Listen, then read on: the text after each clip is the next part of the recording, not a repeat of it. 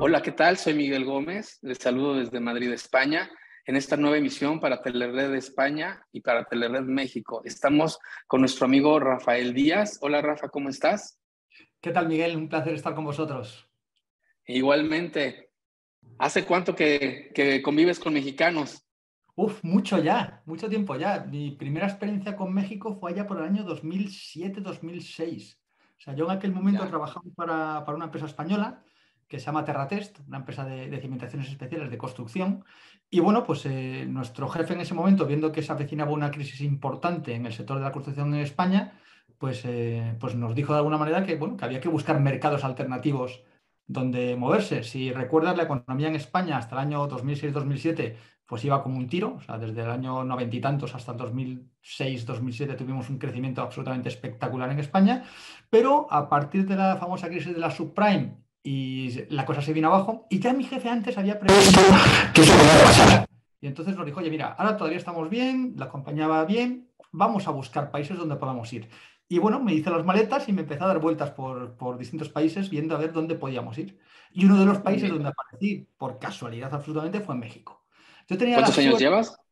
Pues, eh, pues desde 2007 yendo a México. ¿2007? Sí, o sea que han pasado ya unos cuantos añitos. Oye, a ver, cuéntanos un poco de ti, Rafa. Rafa Díaz es tu nombre. ¿Tu segundo apellido es? Cruz. Cruz. Eh, ¿Tuviste padres emprendedores? No, no, no, nada, nada, en absoluto. O sea, mi padre era ingeniero, eh, exitoso en una compañía de ingeniería, trabajó toda su vida en el mundo de la ingeniería industrial y, mi mamá pues era una, una, ama de casa, de, pues, en aquella época pues lo que hacían las mamás, cuidar, cuidarnos, que ya era bastante trabajo, porque somos cuatro hermanos, y, atender a mi papá. Pero era una familia Originario de Madrid, ¿verdad? No, somos del sur de España, somos todos del sur de España. Mi mamá nació en Écija, eh, que está en la provincia de Sevilla, pero siempre se crió en, San Roque, que es un pueblito de la provincia de, Cádiz. Y mi papá, aunque nació en León por casualidad, también todas sus raíces vienen de, Andalucía. Mi abuelo era cordobés. Mi abuelo ah, era cordobés y él pasó muchísimo tiempo en Sanlúcar, que también está en, Cádiz. Qué bonito es Andalucía, Sevilla, Granada, Málaga. No, bueno, muy, muy bonitos lugares por acá. Te ha, faltado decir Cádiz. Y Cádiz, y Cádiz. Es decir, bueno, es que Cádiz ya no conozco, debo de ir, debo de ir pronto a conocer Cádiz. Cádiz es una maravilla. Oye, y bueno, cuéntanos, ¿qué te acercó o cómo fue el proceso de empezar en México? Bueno, antes, antes, cuéntanos, ¿qué, cuál, fue tu preparación? ¿A qué, estudiaste? ¿Qué, ¿Con qué estudios cuentas? Yo, estoy, yo soy ingeniero industrial, soy ingeniero industrial. También tengo una licenciatura en económicas y luego, bueno, he, hecho, una serie de másteres y demás. Y ahora estoy terminando mi doctorado en el campo de las neuroventas, que es un tema que, que me apasiona. La, la, neurociencia es muy interesante. La neurociencia aplicada a vender, básicamente. Muy bien, sí, Las ventas son mi gran pasión desde hace muchísimo tiempo. Ah, qué bien, qué bien. Y bueno, y cuéntanos, ¿cómo, cómo, cómo fue el proceso del acercamiento con México? ¿Se te ha hecho difícil? ¿Se te ha hecho fácil? ¿Cómo lo ves en México? Pues la verdad es que me fue muy sencillo. O sea, yo cuando me encargaron que, que, empezara a buscar países, los dos primeros países a los que nos acercamos fueron Brasil y México. Eh, Brasil es muy complicado. Brasil es muy complicado. Es un país que, desde, desde, el punto de vista administrativo es tremendamente complejo.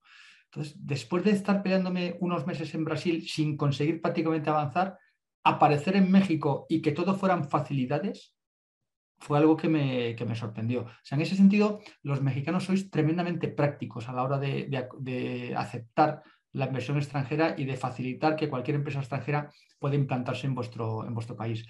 También es cierto que conté con buenos, con buenos socios mexicanos y conté con buenos contactos mexicanos, tanto a nivel eh, contadores como a nivel abogados, que me facilitaron mucho el, proceso de implantación. Pero la verdad es que lo recuerdo como algo, mm, algo rápido, sencillo. Desde luego, mucho más rápido y sencillo que implantarse en España. ¿Ah, sí? Sí, sí, sí, sí, sí. O sea, me parecéis mucho más prácticos que lo que somos los españoles. Quizás a lo mejor es por la, por la cercanía con Estados Unidos pero tenéis mucho de, facilidad a la hora de implantarse allí y de poder invertir en el, país. Es cierto que tiene sus peculiaridades y que hay cosas que tenéis que entender, y hay impuestos, el PTU, todo este tipo de impuestos que tenéis vosotros que tenemos que entenderlos, que tenemos que entender cómo funciona el mercado laboral mexicano, pero la implantación para una empresa española, desde luego, en México, no es especialmente compleja. Ok, bueno, eso fue por el 2007, 2010 que empezaste a hacer esto. Hoy en día, ¿cómo, hoy, hoy en día, ¿cómo ves México para, para invertir con el gobierno actual que tenemos? Entramos en un terreno delicado, Miguel. Sí, ya luego, luego me fui a ese tema, pero es que se me hace importante saber porque, ok, sí entiendo que en México se puede crear de cierta forma negocios que los que vivimos allá luego no lo percibimos de esa forma, y, y esto te digo antes, antes del 2018, mm. para ponerle fecha, pero posterior al 2018, hoy en día, ¿crees que sea igual que en el 2006-2007 que empezaste a desarrollarte en México? Está un poco más complicado. Está ¿Por qué? Pues porque la situación política no ayuda. O sea, al final eh, se está creando una, una, cortina de humo que los políticos es una cosa que hacen muy bien, con un enfrentamiento ficticio absolutamente entre lo que es México y España, con un, con un, discurso que no le veo mucho sentido y que, y que, al final no hace más que hacer daño, de alguna manera, a la relación maravillosa que siempre ha existido entre, entre México y España. Entonces, eh, claro, a mí cuando, cuando los políticos se ponen a, a tapar otra serie de problemas inventando enfrentamientos que en realidad no existen, pues no deja de ser un poco triste. Ahora, yo sí sigo pensando que tanto el empresario mexicano como el empresario español están muy por encima de los políticos que tenemos en ambos países y somos capaces de entendernos con absoluta tranquilidad y con absoluta mm, rapidez. ¿En, en España te pasa igual? Exactamente. Igual. que, que es por, los, por la, gente, la agenda política que luego se llega a manejar en cada país? Las agendas políticas al final entorpecen mucho las, las situaciones. al final no, no, podemos olvidar que los políticos tienen sus propias agendas, tienen sus propias ideas, tienen sus planes y, y, muchas veces, por desgracia, los políticos no están tan pendientes de que, de que los países funcionen bien como de asegurar su propia permanencia en el, en el, poder. Y eso es triste. Eso es triste de alguna manera porque se supone que un político lo que ya está haciendo es ayudando a que los países crezcan, a que la economía crezca. Y sin embargo, pues, bueno, han abdicado de alguna manera esa responsabilidad en los, eh, en los empresarios. Luego se meten mucho los empresarios, porque luego los empresarios estamos demonizados. O sea, los empresarios somos lo peor del mundo. Ahora en España no sé si acaba de ver que una, una ministra, Ione Belarra, acaba de decir poco más o menos que, que, Roche, el presidente de Mercadona, que es, un, es, el diablo. Entonces, bueno, pues bueno, cuando, cuando desde el gobierno lanzan esos mensajes al empresariado, pues no deja de ser complejo. Y algo parecido pasa también en México, lo cual no deja Sí, esas son similitudes que tenemos, ciertamente. Y bueno, a ver, cuéntame un poco más cuando, cuando llegaste a México, porque hoy en día, por ejemplo, se cuentan con las redes sociales digitales, ¿Cómo fue tu acercamiento? Ah, bueno, nos estuviste platicando hace un momento que por la gente que conociste en su momento, te abrió la puerta y te fuiste metiendo a cómo se hace el negocio en México, con abogados, contadores, etcétera. Hoy en día, por ejemplo, tenemos las redes, las redes, las redes digitales que ayudan mucho, o no, no lo sé, eh, para emprender. ¿Tú cómo ves el juego de las redes digitales en el mundo empresarial? Bueno, hoy en día son absolutamente imprescindibles. el, fenómeno de la omnicanalidad eh, es una realidad y no podemos estar ajenos a ella. las redes sociales se han convertido en una parte importantísima de la relación entre, entre las personas en general y los empresarios no somos ajenos a esa, a esa, realidad. Cuando yo me acerqué a México en el 2007, las redes sociales eran algo mucho más incipiente. Sea, no estaban tan potentes como estaban ahora. Y yo tuve que tirar por de las redes sociales tradicionales, básicamente de mi agenda de teléfonos y de la gente que conocía en distintos lados. Pues eh, tenía un, vecino mío, porque era un vecino, que había trabajado en Vancomer, que estaba casado con una mexicana, por lo cual hablé con ellos. Tenía un amigo español que llevaba tiempo viviendo en México. Sabía de un empresario español que tenía ya división en México. Bueno, pues empecé a tirar de hilitos por todos lados y empecé a hacerme una agenda de personas que podía conocer en, en México para poder acercarme a ellos. Hoy en día todo eso es mucho más sencillo. Hoy de todo es mucho más sencillo. O no, porque tampoco está muy claro. O no. Porque al final, eh, no sé, yo por ejemplo, yo en LinkedIn tengo casi 30.000 contactos, que es el máximo que te permite la ley. La, perdón, que te permite la red. La aplicación. Casi 30.000 contactos. Claro, ¿a cuántos conozco de verdad? Pues a muy pocos. A muy pocos, porque hay algunos que, bueno, pues que son amigos de amigos de no sé qué, empresarios que han contactado contigo, gente, pero en realidad la red social también tiene un problema y es que tiene un poquito de, impersonalización de la relación. Al final, antes, cuando tu agenda era mucho más limitada, eh, los, contactos que tenías, las personas que tenías a tu alrededor, en la relación con ellos era bastante más profunda que la relación que tenemos a través de las redes sociales, que evidentemente es más superficial que la que puedes tener en, en persona. Coincido contigo, pero también podría ser como que más inmediato, ¿no? Con las redes digitales antes, antes era como, pues no, tan rápido y la, la, relación se iba formando por la confianza para crear, ¿no? Empatía con tu socio, con tus clientes o de futuros clientes. Y hoy en día como que es más sí o no o bye, o sea, como más rápido siento yo las respuestas en este mundo. Es más, fácil, es más fácil llegar, pero una cosa es llegar y otra establecer la relación. O sea, yo puedo contactar contigo a través de las redes sociales, decirnos hola y no pasar de ahí. Digamos que somos leads, ¿no? Los famosos claro, leads. Claro. De, hecho, una de las cosas que yo siempre comento cuando hablamos de, redes, del mundo online en general, digo siempre que el objetivo del mundo online es pasar rápidamente al offline. O sea, a poder sentarnos, tomarnos un café y empezar a platicar de verdad y empezar a entender de verdad cuáles son las necesidades de las otras personas. Eh, yo no sé tú, pero yo todos los días, todos los días en LinkedIn tengo 30, 40, 50 mensajes de gente que quiere venderme algo. Sí. ¿A cuántos crees que contesto? Muy pues, pocos. a uno o, ninguno. O, ninguno. Si llame mucho la atención y sea un mensaje muy especial, es muy difícil que le conteste. Entonces, bueno, ¿hasta qué punto eso es efectivo o no? Pues no lo sé. No lo sé, pero yo sigo pensando, yo sigo pensando, y creo que además que después, sobre todo de, la pandemia y del lockdown que tuvimos con la pandemia, la gente está muy necesitada del contacto físico y del contacto personal y de volver a recuperar un poco lo que es la esencia del ser humano, que es sentarnos cara a cara a vernos. O sea, por ejemplo, fíjate, Miguel, tú y yo, tú y yo nos conocemos y evidentemente pues eh, nos, hemos visto cara a cara y tenemos una ventaja. Pero si tú no me hubieras conocido o hubiera cualquier otra persona contigo que no me conociera y le preguntáramos simplemente, cuánto peso y cuánto mido, probablemente no aceptaría. Sin embargo, cuando estás una cara a cara, enseguida sabes más o menos cuánto mide y cuánto pesa. O sea, perdemos mucha información en este mundo virtual en el que nos estamos moviendo últimamente. Claro, y, por ejemplo en México el pasar del offline, del online, perdón, al offline, ¿cómo resulta en México a diferencia o similar que en España, por ejemplo?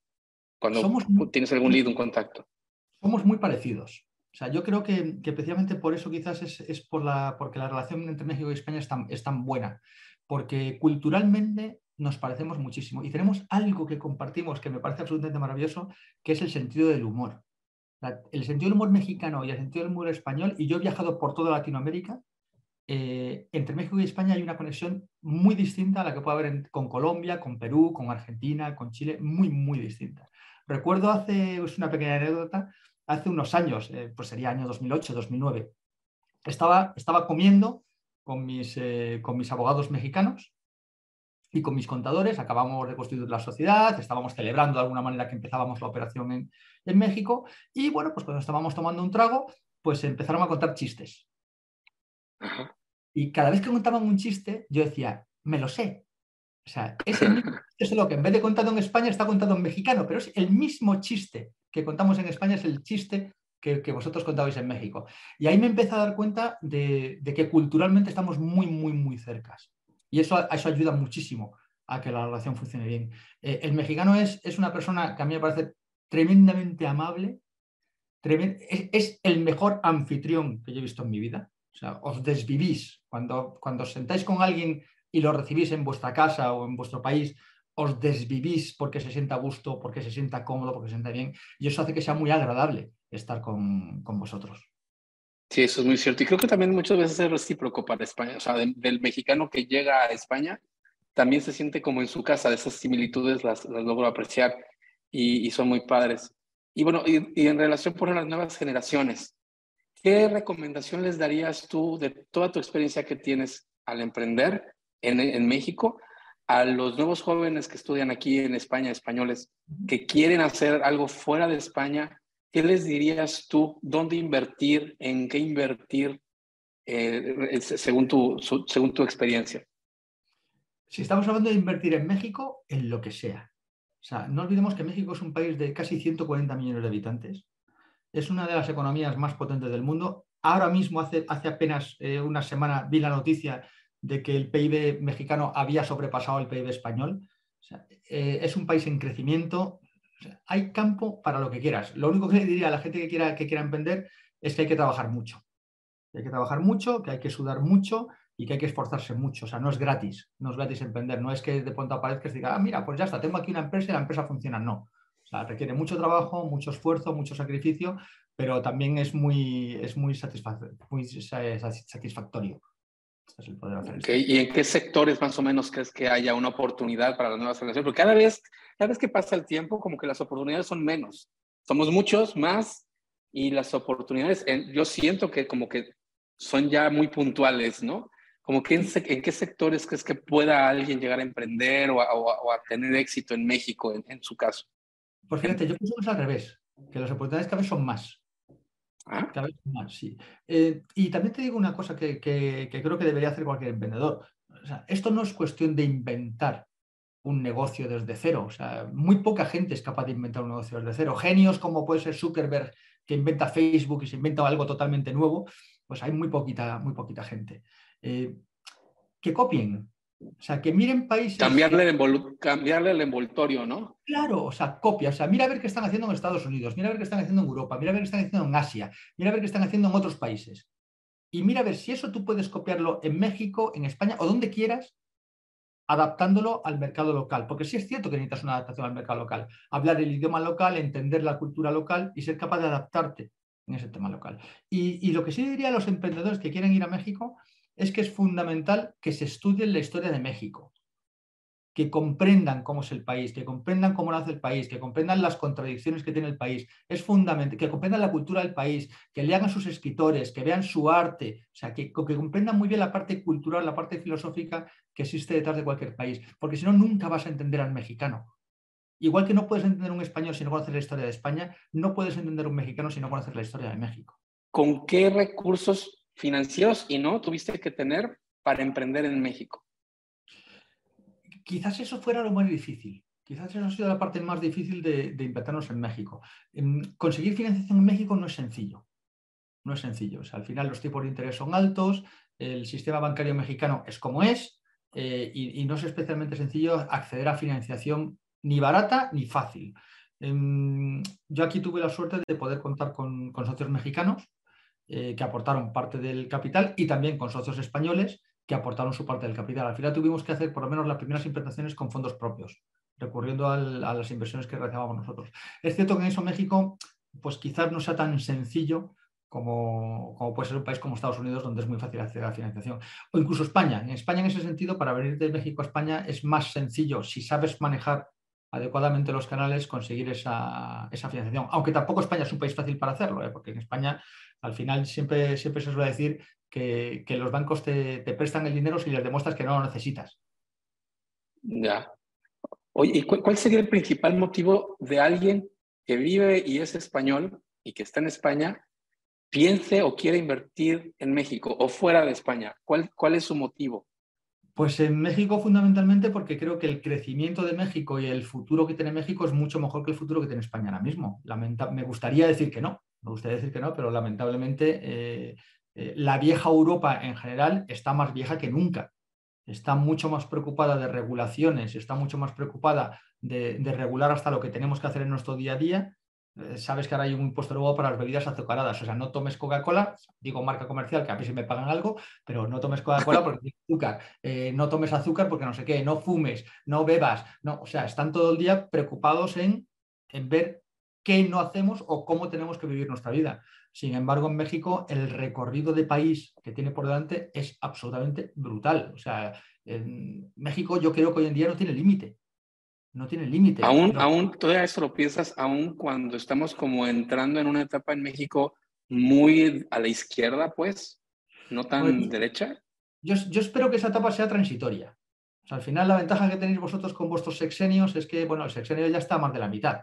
O sea, acabará, luego ya veremos a ver qué viene o qué deja de, venir. Pero eh, históricamente, México es un país que crece.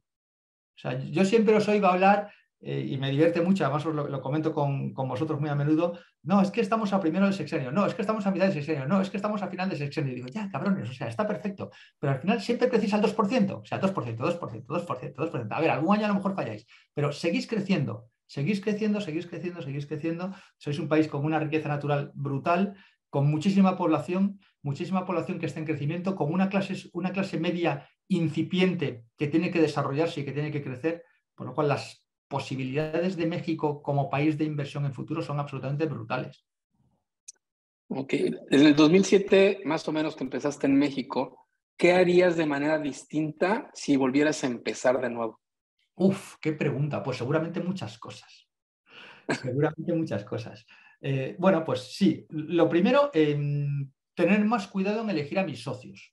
O sea, en algunos momentos determinados, pues algunos socios que, que elegí para iniciar mi andadura no fueron los socios más adecuados. Luego, últimamente, tú lo sabes bien, porque algunos de los socios que tengo ahora mismo los conoces bien, eh, tuve la suerte en un momento determinado de acertar con, muy buenos socios que, siempre me han demostrado absoluta lealtad, absoluto cariño y con los que hemos hecho un recorrido muy largo y muy fructífero para, ambas partes. Pero también es cierto que en algunos momentos pues, no acerté con las personas adecuadas o me dejé asesorar por personas que no eran las más adecuadas. También, bueno, una cosa que sí hice bien que se hice bien es, fue contar con profesionales de primer nivel desde el primer momento. O sea, no, no puedes jugártela en eso. O sea, no, no intentes ahorrarte unos pesos por tener personas más baratas o por tener abogados más baratos o por tener contadores más baratos. No. O sea, tienes que ir a, gente de muchísimo nivel, gente que funcione muy bien y gente que tenga una experiencia contrastada y que sepa muy bien cómo funciona el país y cómo funcionan las, eh, las cosas. Cosas que, que, habría hecho de manera distinta. Cosas que habría hecho Maestría. Es una pregunta muy buena, ¿eh, Miguel? ¿Qué más, qué más habría hecho? Aparte, por supuesto, no confiar en ciertas personas que en su momento, que en su momento confíe. Pues quizás no dejarme llevar también por el entusiasmo inicial. Porque es cierto que, es cierto que, el, mexicano es muy emotivo y que es fácil que te creas que todo va a ir estupendamente bien cuando luego no todo va tan bien. Entonces, bueno, hay que, hay que bajar un poquito, bajarle dos rayitas bajar ese raíces y eh, bajar un poquito los costos al suelo y ser un poquito más, más eh, conservador, por así decirlo. No me gusta la palabra conservador, pero sí ser un poquito menos, menos expansivo de lo que pensabas y tener un poquito de paciencia. Al final, em, otra cosa muy importantísima, habría tenido mucha más paciencia.